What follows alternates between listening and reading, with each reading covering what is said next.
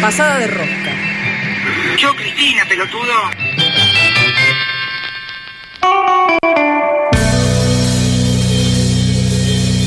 Y acá seguimos en Pasamos Todes, revisándonos los pelos. No, nos estamos, ¿le estamos buscando el pelo al huevo o qué? ¿O lo perdimos el pelo del huevo? Siempre. Siempre. Bueno, hay que preguntarle a Diego, no sé. Que vos y yo de Está buscando más el huevo que el pelo, me parece. Una vez que encuentra el huevo dice, ah, el pelo era una excusa. Ahí va, ahí va, eso. Bueno, y estamos en comunicación. Tenemos una entrevista, como siempre, una entrevistada de lujo para hablar justamente de cosas en torno del pelo. Eh, se llama Bruna Estamato, es historiadora, periodista, activista afro, integrante de las colectivas Tema y Área de Género de la Comisión 8 de Noviembre, que 8 de noviembre, como todos sabemos, es el Día de la Afro-Argentinidad. Eh, ¿Estás ahí, Bruna? Hola, ¿cómo van? ¿Cómo Muy bien. estás? Hola. Muy bien.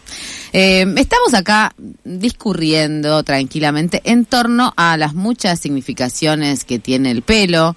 Bueno, también eh, atentas, atentes sobre todo a, a lo que pasa en torno al pelo en, en Irán, ¿no? Este, donde es tan significativo. Eh, pero queríamos charlar con vos un poco también las significaciones que tiene el pelo afro. ¿no? Porque, bueno, qué sé yo, los rulos que tenemos muchas y muchos eh, tienen una reminiscencia afro, ¿no? Podremos rastrear la afrodescendencia a través del pelo, ¿o no? Mira, eh, creo que sí podemos, pero ni todos los pelos que son rulos son de origen afro, ¿no? Así como también ni todos los afro y las afrodescendientes tienen pelo con rulos. Hay personas que tienen pelo rubio incluso, hay personas que tienen el pelo lacio.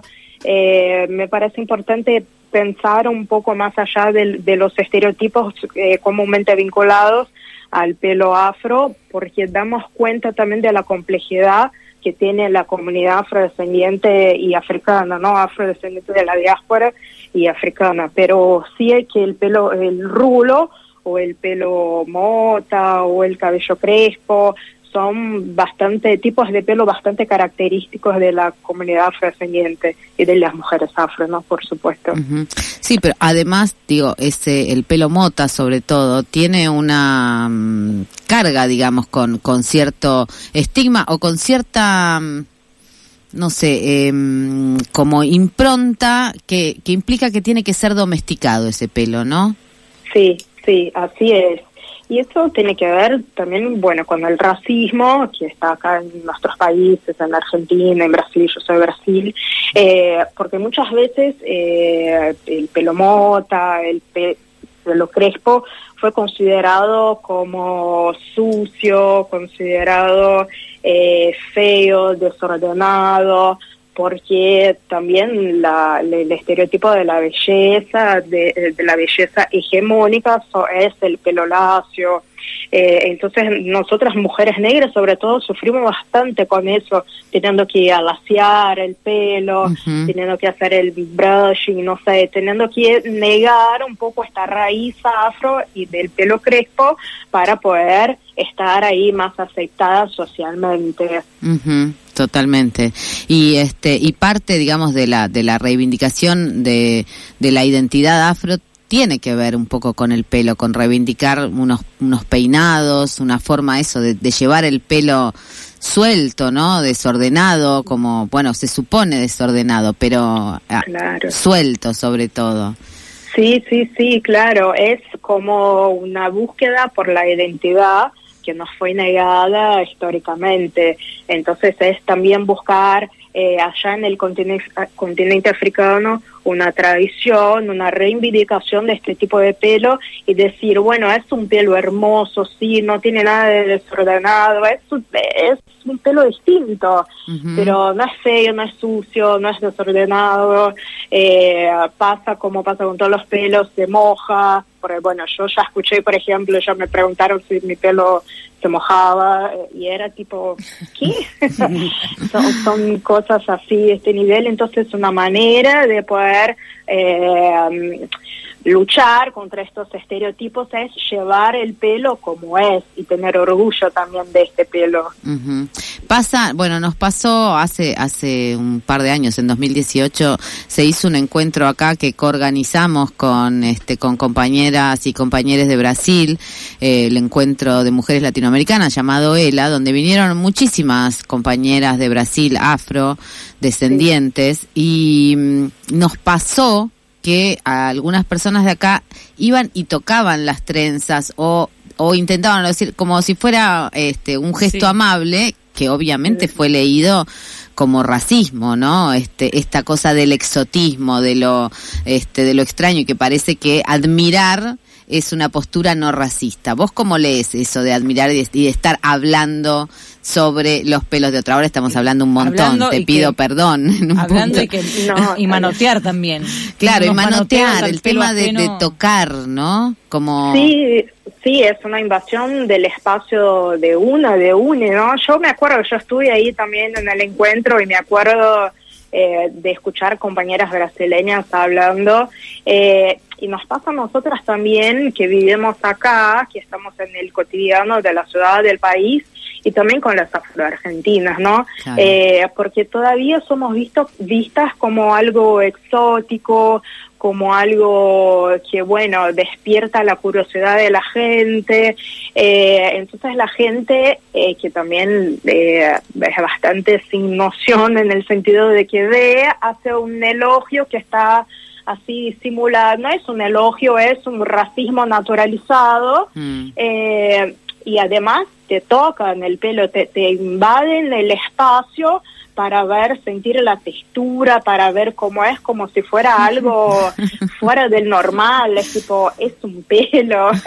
Eh, y además No. nunca, nunca se toca el pelo de nadie o el cuerpo de nadie. También yo me pasó a mí en el tren, en el Roca, por ejemplo, a las 3 de la tarde alguien queriendo, ay, este pelo, y ya, tipo con la mano. Eh, Es algo bastante común eh, que pase acá también en la ciudad o pase en situaciones la- co- cotidianas. Eh, y eso me parece que es un producto de la falta de discusión sobre la cuestión racial. Sí, porque si en- hay algo que está negado, en, bueno, el negacionismo es, eh, es una de las herramientas, digamos, o una de las actitudes más crueles, digamos, en, en, fu- en función de, de, de colectivos minorizados, digamos, ¿no? Sí, o segregados. Sí. Ese, ese mito que circula, esa mentira que circula como verdad de que en Argentina no hay negros, es Total. como el epítome de esa negación. Y aparte, esa negación la, la basan en que ya los matamos a todos, porque lo Claro. mandamos a la guerra del Paraguay y después la fiebre amarilla, ¿no? Pero se, está como, ese mito está basado, bueno, ya el genocidio ya pasó. Ahora ya no hay, no hay negros, no hay negras, ¿no? Es, es muy brutal. Claro, sí, es muy brutal y es muy eh, normalizado, es muy cotidiano eso. Y es tipo, no, gente, eh, siguen, sigue teniendo una comunidad afro, afro-argentina, que sobrevivió a este genocidio, a las guerras, a, a las epidemias de fiebre amarilla, todo. Eh, y, y sobrevivió también a- al discurso del Estado que invisibiliza a esta comunidad. Y también hay una comunidad afro y africana de, de migrantes Total. Claro. que, que viven acá y no son pocos. Eh, entonces hay que, me parece que tenemos todos que tener un, como un compromiso de, de eh, parar de pensar que lo afro o lo africano es algo exótico, o es algo ajeno al Mira, país. sí. Y no. Te quería contar, a- a- hace poco, bueno, en estas semanas, no, hace muy poco, eh, que está mm, circulando en las redes, sobre todo, pero también en otras, en otras formas de discursos públicos, eh, la discusión sobre la sirenita negra. Sí. ¿no? Eh, en las 12, en el suplemento eh, feminista del diario Página 12, hicimos una nota sobre eso y los comentarios eran impresionantes porque justamente eran como una clase de la negación del racismo y del racismo. Decía, Pero, No, es o sea, tremendo. hagan su, ah, pero bueno, ¿por qué tienen que ocupar? O sea, ahora, ¿por qué tienen que, este, si la sirenita es pelirroja, ¿por qué la tienen que hacer negra?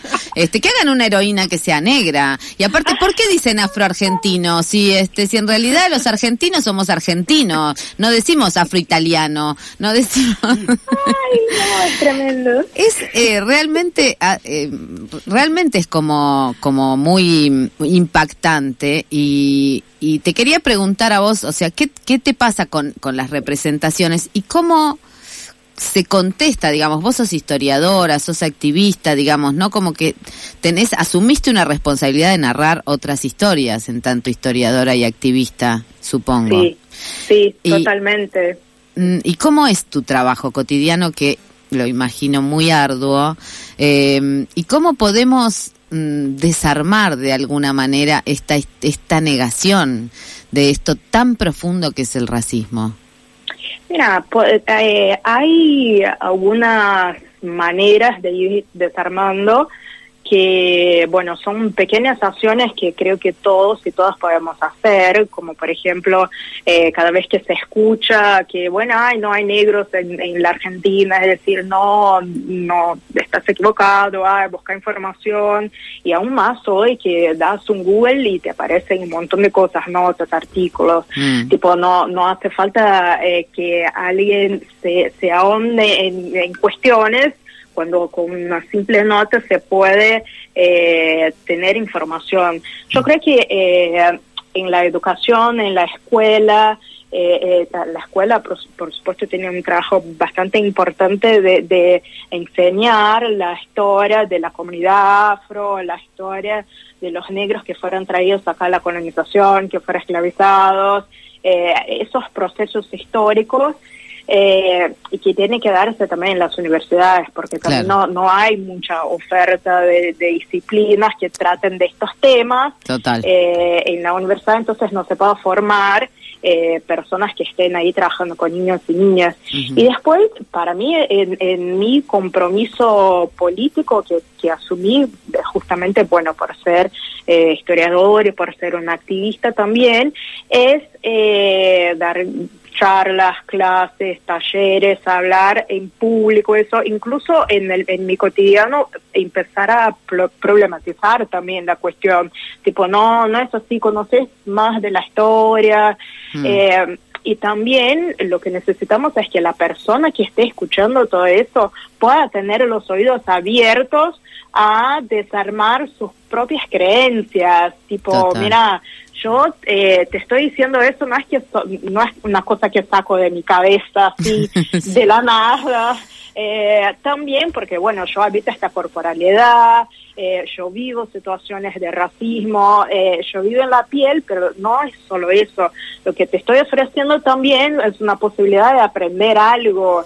Claro. eh, y basada en datos, en información, en todo eso. Entonces, bueno, que, la gente se deje interpelar. Total. Y la cuestión de la representatividad es fundamental. No sé, cuando yo era niña, eh, Yuya era... Era la- totalmente rubia. Apro- Claro. Aprovechando que me hablaste de, de Yuya, eh, quiero saber, porque nos tenemos que despedir, eh, Ok. eh, ¿cuál es tu nivel de esperanza en relación a las elecciones del domingo? Bueno, eh, yo estoy vestida de roja ahora y voy a estar hasta el Estás domingo. con los, con los dedos así en L hasta el domingo. Obvio, obvio, obvio. Esperamos que el domingo se finalice y, se, y Brasil vuelva a tener esperanza. Y ojalá que sea en Eh, primera vuelta, que sea en primera sí. vuelta, que sea en primera vuelta. Ahora le atamos Sí, la sí, cola, no sé, ¿a qué se le ataban? A una lagartija, creo que se le ataba la cola. Bueno, hagan todos y todas pues, lo que sepan para mandar buenas energías. Yo creo que hay que pedirle al gauchito Gil, que también está todo sí, vestido de rojo, así que Sí, al gauchito sí. Gil para que vuelva Lula y para que el pueblo de Brasil eh, este, viva una vida Se saque a mejor. Bolsonaro Se de saque- Fora Bolsonaro. Fora Bolsonaro, fora Bolsonaro. Bolsonaro, exacto. Muchísimas gracias, Bruna, por habernos atendido y haber compartido con nosotros este rato de la noche de Pasamos Todos. Te mando un abrazo muy grande. Otro grande, gracias. Chao, chao. Y bueno, y nos vamos con otra rubia teñida, ¿eh? Bruna, no te enojes, es una rubia teñida como se tiñen tantas compañeras afro. Y esta rubia teñida aparte te menea todo, ¿eh? En tu pelo. Ay, Lía. Lía Cruzet.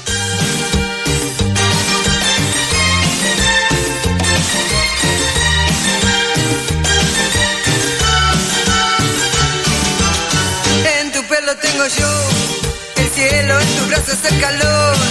Del sol, en tus ojos tengo luz. De luna y en tus lágrimas sabor. Del mar, en tu boca hay un panal. De mieles, en el viento escucho ya tu voz. Por tu pelo y por tus brazos, por tus ojos y tu boca, por tus lágrimas y voz. Me muero.